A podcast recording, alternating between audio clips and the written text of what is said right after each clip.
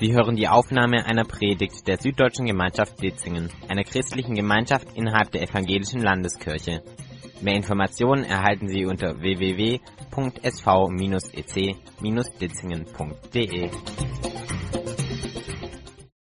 Und 18, und zwar in diesem Jahr, im Sommer, ja, ging so eine thailändische Amateur-Jugendfußballmannschaft mit ihrem Trainer, machten so einen Ausflug. Wahrscheinlich hat es ein bisschen geregnet. Und ja, so sind sie in eine Höhle gegangen. Ja, ich bin selber mal so als Teenager auch mal, haben wir mal so einen Teen-Ausflug mal gemacht, so genau mit Übernachtung. Und dann haben wir auch in der Höhle übernachtet, aber das war so eine Höhle, die ja nur so ein Felsvorsprung, wo es so ein bisschen reinging. Also das macht immer so einen komischen Ton. Ich mache es ein bisschen weiter weg. Ist so besser? Super.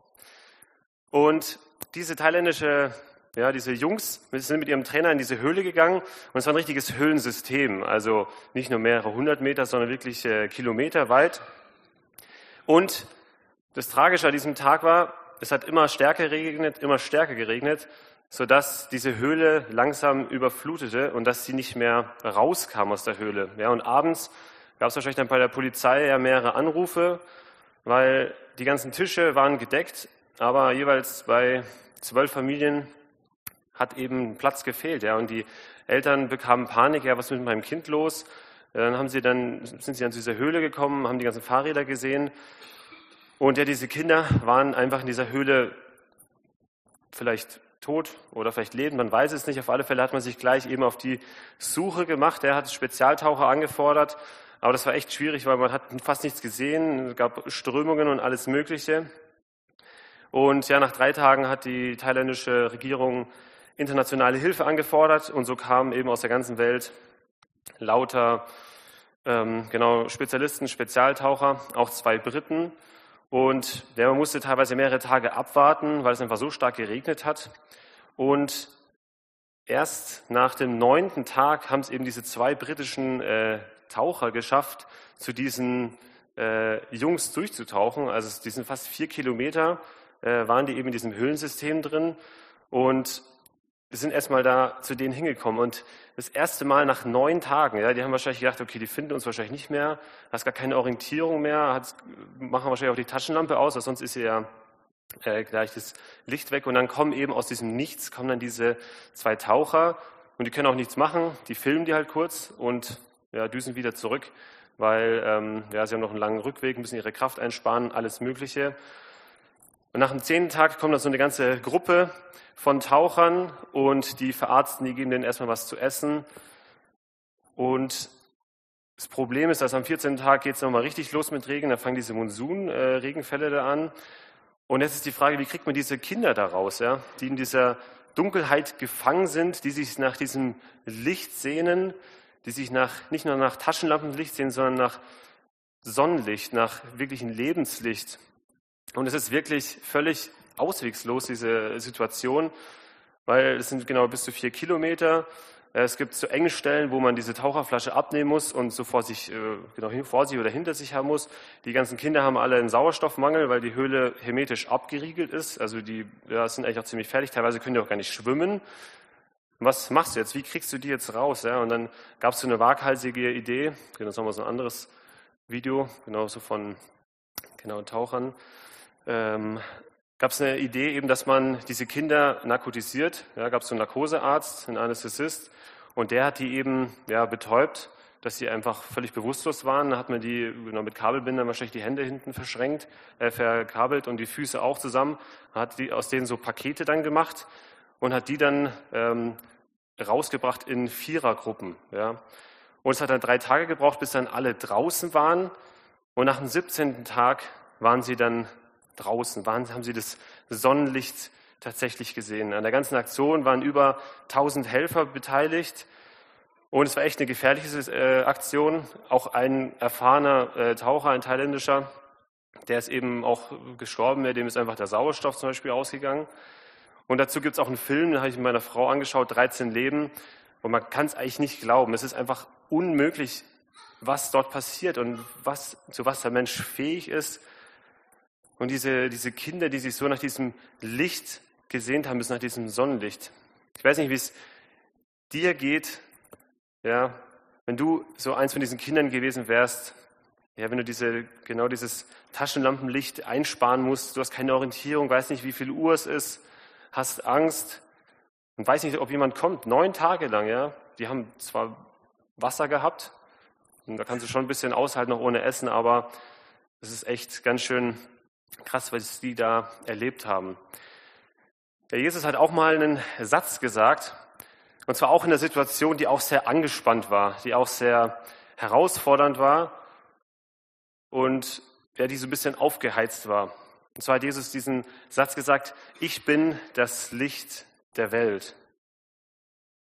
Ja, Jesus hat es in einer ganz bestimmten Situation, an einem ganz bestimmten Ort gesagt.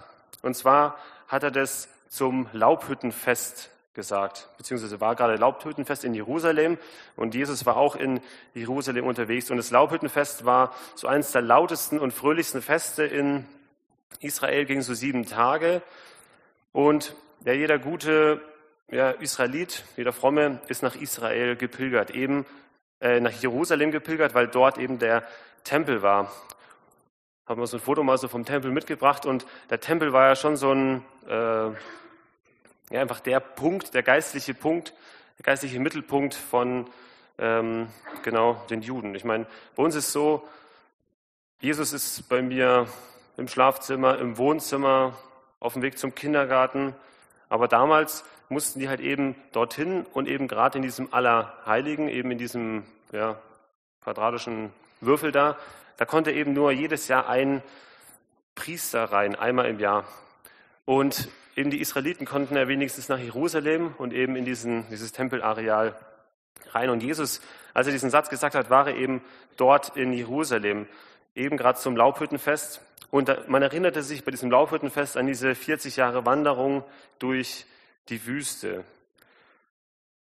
Und eben in dieser Wüstenwanderung ist ja Gott dem Volk Israel vorausgegangen, oder beziehungsweise in der Wolkensäule vorausgegangen, tags und nachts eben in einer Feuersäule. Und eben diese Feuersäule, die äh, hat eben Gott jede Nacht neu entzündet. Und dieses Feuer kommt ja öfters in der Bibel vor, steht so für diese Gegenwart Gottes, für seine Führung, für seine Leitung. Eben dieses Licht steht eben für diese Gegenwart Gottes. Und deswegen erinnert man sich daran. Ja, es war nicht wie so ein Stadtfest, ja, wie vielleicht hier so in Ditzingen, wo es so viele Fressbuden gibt und dann vielleicht irgendein so Krusch, den man noch kaufen kann. Also zumindest für mich ist Krusch, für den einen oder anderen sind es wertvolle Gegenstände. Aber das war eben für die Israeliten ein wirklich geistliches, äh, geistlicher Höhepunkt und auch so ein, so ein Wunsch, ja, dass eben wieder ja, diese Gegenwart Gottes wieder vielleicht neu kommt, genau wie bei den Israeliten damals vor 40 Jahren. Ja, wo hat Jesus diesen Satz gesagt? Also im Tempel, habe ich ja schon gesagt. Aber genau in äh, Johannes Kapitel 8, Vers 20 steht, diese Worte sprach Jesus in der Nähe des Schatzhauses, als er im Tempel lehrte. Ja, ich habe schon genau das Foto gezeigt vom Tempel. Und das ist jetzt mal so die Draufsicht, da guckt man quasi runter so ins Tal. Und genau, das ist hier diese Tempelmauer und das ist quasi dieser Vorhof der Heiden hier. Das heißt, der Kämmerer aus Äthiopien, der durfte quasi nur in diesen Vorhof, also beziehungsweise durften da halt, genau, durfte quasi jeder rein. Hier ist quasi diese, dieses Schatzhaus oder Schatzkammer und dort war Jesus nicht, steht drin. Das heißt, so viele Optionen gibt es eigentlich gar nicht mehr. Das heißt, Jesus war sehr wahrscheinlich eben in diesem, in diesem Hof und zwar hieß dieser Hof Frauenhof. Warum hieß der Frauenhof? Da durften Männer und Frauen rein. Das heißt, Jesus geht explizit eben an diesen Ort.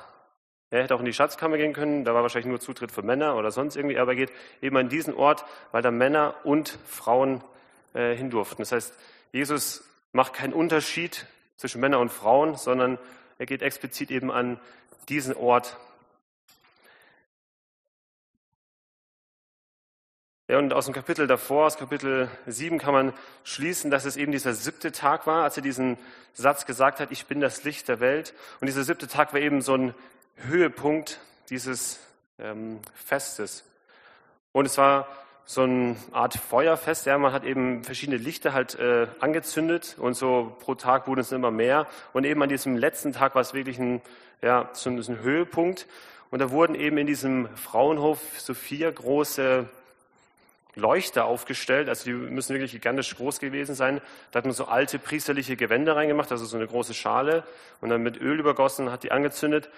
Und so war ganz Jerusalem erleuchtet und eben auch dieser Hof war eben auch erleuchtet. Und dieses Feuer, wie habe ich ja schon vorher gesagt, steht ja eben für diesen Wunsch nach dieser Gegenwart Gottes.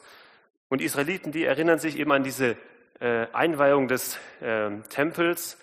Ja, Salomo hatte diesen Tempel gebaut und auch eingeweiht und hat dann so ein, genau so ein Einweihungsgebet gesprochen zu Gott.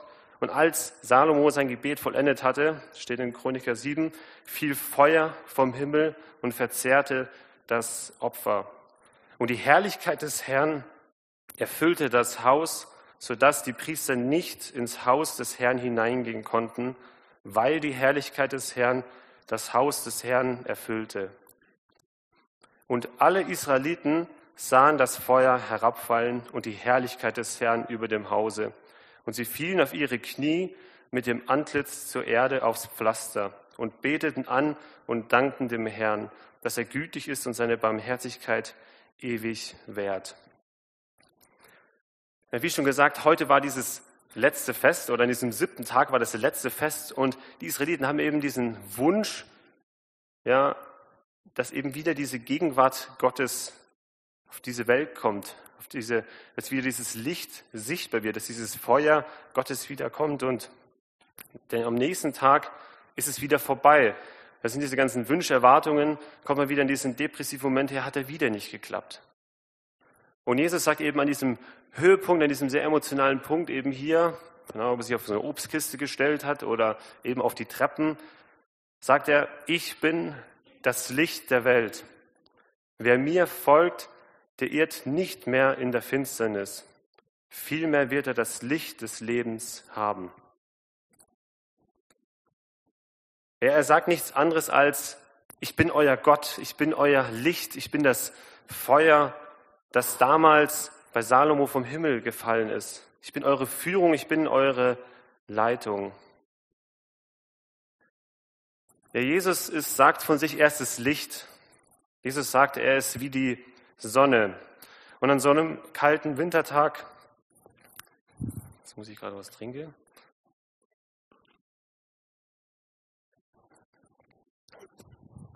Und an so einem kalten Wintertag ist es so, wenn man draußen rumläuft, der Wind ist kalt und die Sonne kommt raus, dann spürt man diese Wärme der Sonne in seinem Gesicht oder auch in den Händen.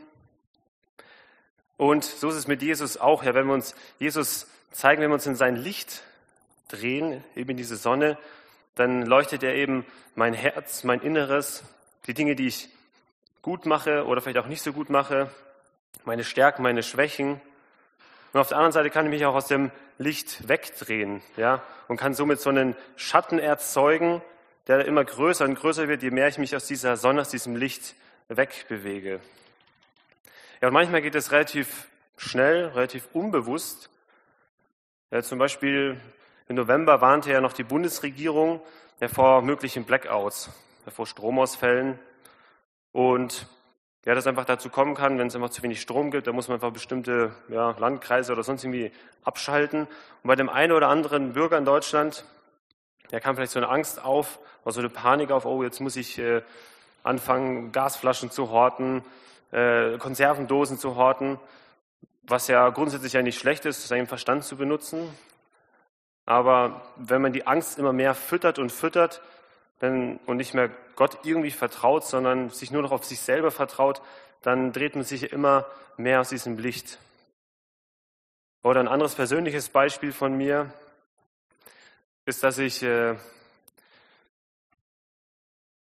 der manchmal eben von meinen Kindern äh, gestresst werde oder in so ein, äh, dass sie mich manchmal ja, verärgern oder ja, ähm, wütend machen.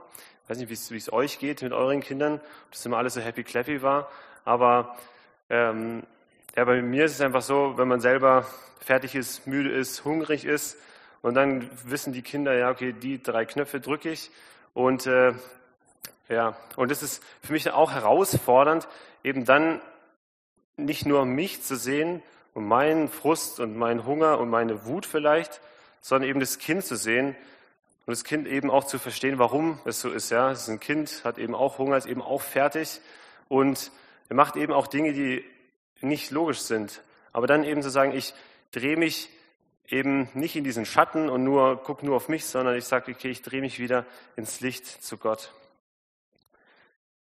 Ja, oder man schaut sich Bilder, Videos an, die ja Gott nicht gefallen. So dreht man sich vielleicht immer so ein bisschen in den Schatten und dann wieder so ein bisschen ins Licht, aber man ist irgendwie so im halbgaren Zustand. Ja, so ein gutes Beispiel aus der Bibel, der ist König David. Ja, so ein militärischer und geistlicher Leiter des Volkes. Und ja, er steht nicht nur im Licht, sondern auch im ja, Rampenlicht, so im Scheinwerferlicht.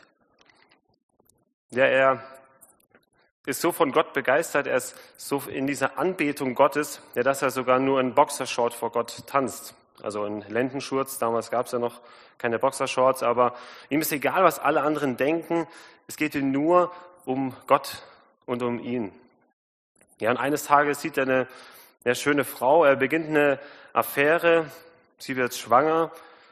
Ist jetzt aber auch nicht so das Problem, weil David ist der König, man kann ja so seine Position ab und zu auch mal ausnutzen. Ja, und so lässt er auf geschickte Art und Weise den Ehemann ja, um die Ecke bringen. Er nimmt die Ehefrau zu seiner Frau, also diese genau Affäre zu seiner Frau und ja, ist sogar noch Wohltäter. Und das Schöne an der ganzen Geschichte ist, ja, dass es einfach keiner mitbekommen hat. Oder dass die, die es mitbekommen haben, die sind schön ruhig, weil es ja der König. Und was nur mit so einem kleinen Blick beginnt, ja, nur mit so einem kleinen, ah, ich bin so ein bisschen im Schatten und auch eigentlich noch so im Licht, endet irgendwie, dass David völlig blind ist, dass er eigentlich gar nichts mehr sieht, dass er voll im Dunkeln irgendwie ist. Und der Gott überführt ihn und David bricht zusammen. Er sieht, wo er eigentlich ist und tut Buße. Er dreht sich wieder ins Licht zurück. Ja, die Sonnenblume ist ein richtig schönes Vorbild für uns. Ja, morgens, ja, wenn die Sonne aufgeht, ja, dann guckt die Sonnenblume erstmal hier die Sonne an und dann läuft die immer schön mit, ja, mittags und abends ist sie auch dabei. Und dann nachts, ja, wenn die Sonne auf der anderen Seite der Weltkugel ist, vielleicht irgendwo in Australien, selbst dann guckt die Sonne noch, äh, Sonnenblume noch zur Sonne, indem sie ihren Kopf dann, sie nach Australien dann ähm, neigt. Ja, lasst uns diese Sonnenblume als Vorbild nehmen, ja, dass wir uns ja, nach Jesus ausrichten. Ja, und dass wir ähm, ja, sein Wort auch benutzen. Der Jesus oder in der Bibel gibt es in einen Vers, ja, dein Wort ist meines Fußes Leuchte. Ja, und dass wir gerade vielleicht in Situationen, wo wir in diesem Schatten sind, wo wir merken, ah, ich habe Probleme irgendwie mit die Wut kommt in mir immer so schnell hoch oder ich bin immer so schnell gestresst oder die Krankheit versucht mich mir wieder runterzuziehen oder ich bin schnell demotiviert oder ja, was bei dir gerade, ähm, ja, was dich gerade herausfordert, dass wir eben dieses Wort Gottes, dieses Licht eben benutzen, gerade morgens, ja, vielleicht einen Bibelvers, äh, kann man sich ja googeln oder gibt es in der Konkordanz, ähm, zu einem bestimmten Thema und dann diesen Bibelvers sich äh, hervorsagen und sich eben dieses Licht stellen und Gott gleich morgens ja, anbeten. Ja, zum Beispiel mit, diesem, mit dieser Existenzangst, ja, mit dieser, dieser Panik, ja, die, ja, wo man sich, wo man Angst hat, okay, es ist ein Stromausfall und dann ist, äh, äh, dann funktioniert der Herd nicht mehr, was im Kühlschrank und äh, ja, dass man dann eben vielleicht diesen Bibelvers sagt, ich will Gott, Gottes Wort rühmen. Auf Gott will ich hoffen und mich nicht fürchten. Was können wir Menschen tun? Was kann mir ein Stromausfall tun? Und ich will nicht sagen, dass es ja doof ist, äh, seinen Verstand zu benutzen, sondern dass vielleicht eine Idee wäre, ich kaufe mir vielleicht zwei Gaskocher, ja, einen für mich und einen für meinen Nachbarn, der vielleicht keinen hat, weil er irgendwie ja nicht mitdenkt, warum auch immer. Oder ich kaufe mir ja zwei Dosen Essen, zwei, äh, keine Ahnung, Essiggurken, ja, für mich und für meinen Nachbarn. Oder wenn du gerade irgendwie unter Krankheit oder Stress oder sonst irgendwas, was dich vielleicht immer wieder an die Weißglut oder an die Grenzen bringt, gibt es diesen Vers in Matthäus 11, kommt her alle zu mir, die ihr mühselig und beladen seid, ich will euch erquicken. Ich will euch das geben, was ihr braucht. Jesus sagte, ich bin das Licht der Welt. Wer mir nachfolgt, wird nicht wandeln in der Finsternis, sondern wird das Licht des Lebens haben.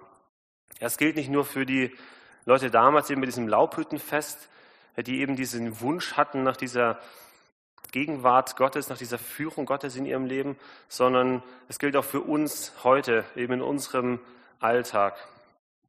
Ja, sich morgens gleich zu Jesus hinzudrehen, eben wie diese Sonnenblume sich zur Sonne dreht und zu sagen, Gott gebrauch mich, Jesus gebrauch mich, strahl du heute durch mich. Ich will Licht sein und ich brauche deine Gegenwart. Ja, vielleicht hast du dich bei dem einen oder anderen Punkt wiedergefunden und ich möchte so als Herausforderung mitgeben, ja, vielleicht ja, ein Bibelvers morgens, ähm, ja, eben in dieser Zeit mit Gott, äh, ja, die einfach vorzusagen, weil diese Worte Gottes sind nicht nur irgendwelche Worte, sondern sie haben auch Macht. Ich bete noch mit uns. Gott, ich danke dir, dass du Licht bist, dass du die Gegenwart Gottes bist, dass du Gott selber bist und dass du ein Gott bist, der, der da ist. Ich danke dir für dein Wort, was Macht hat, ja, weil es dein Wort ist. Und ich bitte dich, dass du uns hilfst, ja, gerade in den Situationen, in denen wir sind, wo wir vielleicht herausgefordert sind. Ich bitte dich, dass du ja, Licht in uns bist, dass wir Lichter sein dürfen. Ja, hab Dank dafür, dass du das Licht des Lebens bist. Amen.